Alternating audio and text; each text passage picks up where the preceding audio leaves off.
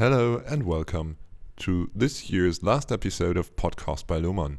Today we have an article of our toolbox for you, which is all about pre warming. Enjoy listening.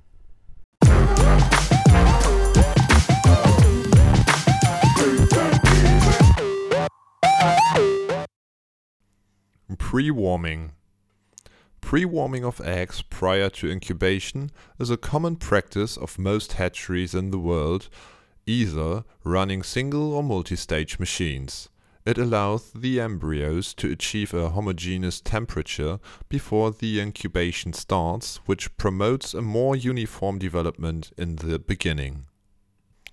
What is the correct pre-incubation time and condition? We must consider some real important points.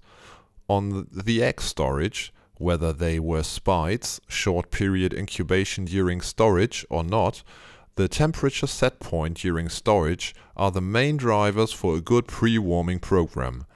An extra challenge is the air velocity through the eggs during the process of heating them up. Attention! Important to remember that the right pre-warming time is easy to test and prove with the early candling test. The primary effect for the perfect embryo's development is the livability and achievement of perfect benchmarks. In this case, if something is wrong, the mortality of embryos in the primary step is high and does not respect the Lohmann breeder's dedicated benchmarks. When embryos start off uniformly in the beginning, it's very likely they will later show a shortened hatch window, which delivers a better hydration level of the chicks as well more weight uniformity. Pre-warming not only provides chicks with uniform development speed, but also it is the most important tool to prevent condensation, especially in multi-stage systems when eggs are loaded with other batches of eggs in different stage of development. Moreover, pre-warming of eggs can be even more beneficial for the eggs already in the incubators, in case of multi-stage systems, than it's for pre-warmed eggs themselves. Initially, Let's discuss condensation as it's the first challenge to overcome when we think about pre-warming. Why does an egg condensate or sweat? It is for the same reason a beer condensates when we take it from the fridge. Water drops we see on the can or on the egg surface do not come from inside, as some may think. So condensation does not mean dehydration for the eggs. 1. Condensation takes place whenever the content of water vapor is higher than air holding capacity. The colder the air, the less able it is to hold water in the form of vapor. Less water vapor fits in the air. 2. Therefore, when we take a batch of eggs from the cold store and move to a warmer room, it is expected that warmer room is holding more water vapor. When this water vapor reaches the surface of the eggs, or the beer can, the air on its immediate surroundings is colder and thus has less capacity to hold the amount of water vapor present. 3. Once the cold air around the egg cannot hold that water, it will drop off the air. This is what is called reaching the dew point. In other words, this water will condensate, leaving the air in vapor form by dripping on the surface of the egg in liquid form. The higher the difference of temperature between the cold store and the pre-warming room machine, the more and the longer water will condensate. Likewise, the higher the relative humidity on the pre-warming room, the more and the longer water will condensate, ranging from a mildly wet surface to an easily seen real water dripping of the eggs. When we do the opposite movement, for example, eggs from a warmer to a colder environment, then condensation does not occur. And how to avoid it? Hatchery managers should know the basics of psychrometrics Also, a complicated name, its principles are easy to understand and apply.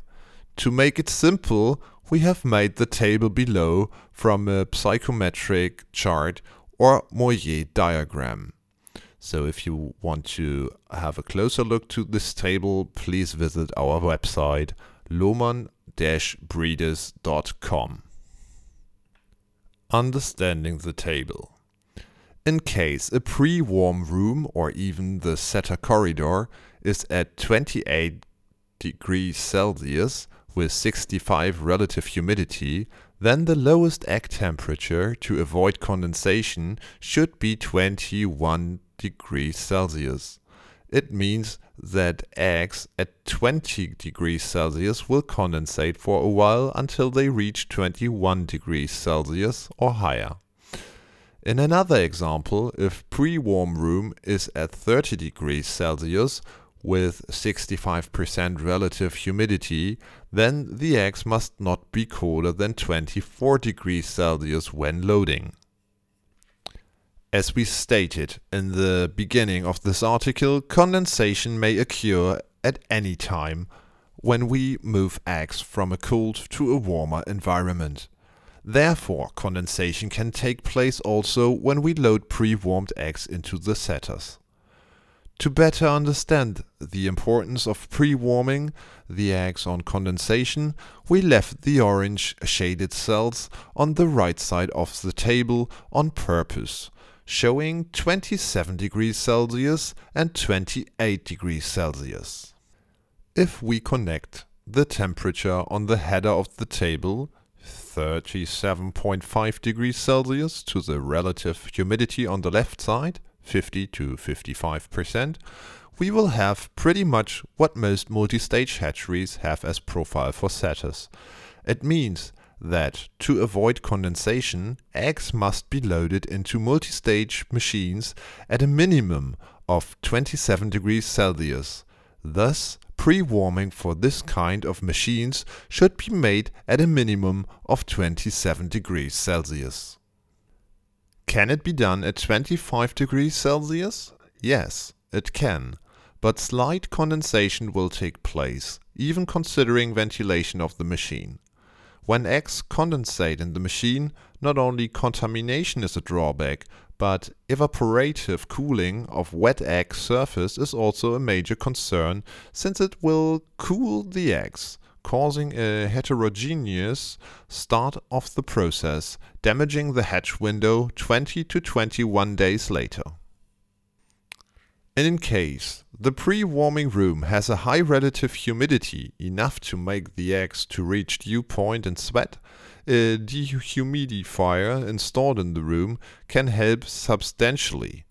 It removes the excess of water, making it virtually impossible to reach dew point. The good news is that a dehumidifier for a pre-warming room is a simple and cheap equipment. For a single stage system, we must follow the same rules on the table above.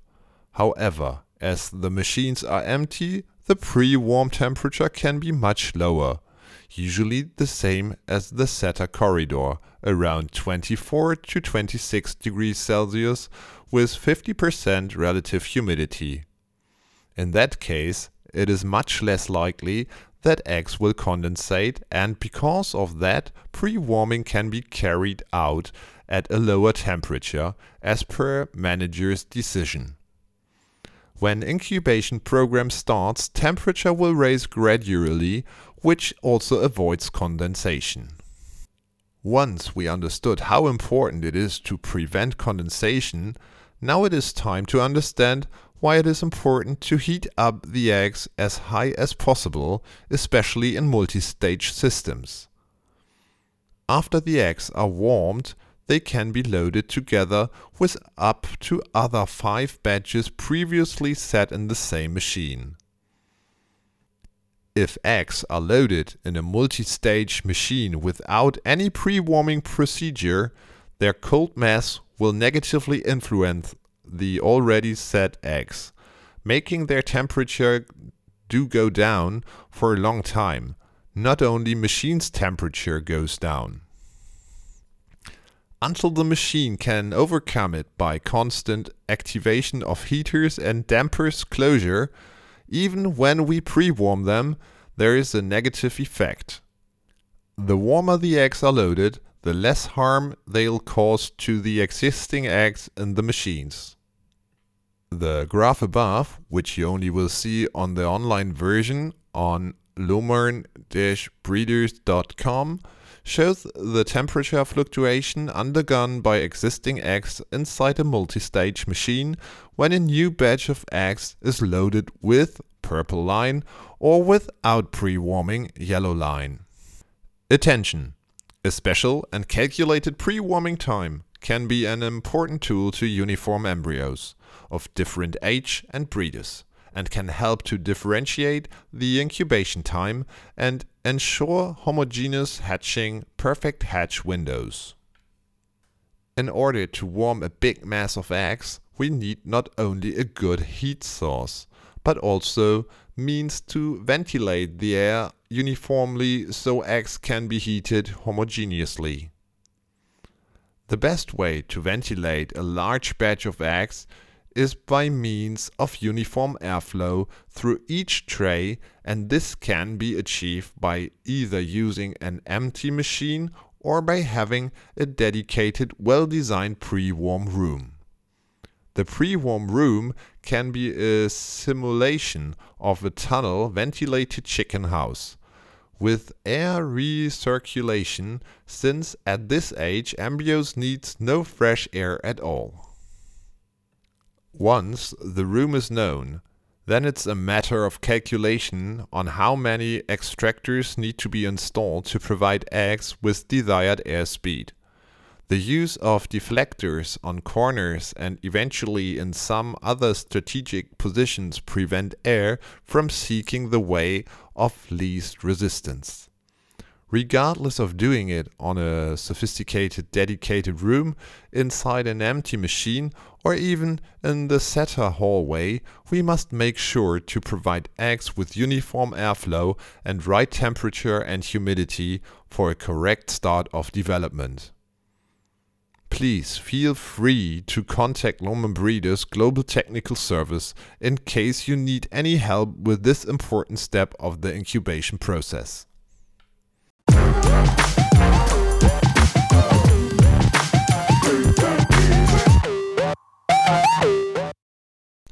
Thank you for listening to our podcast.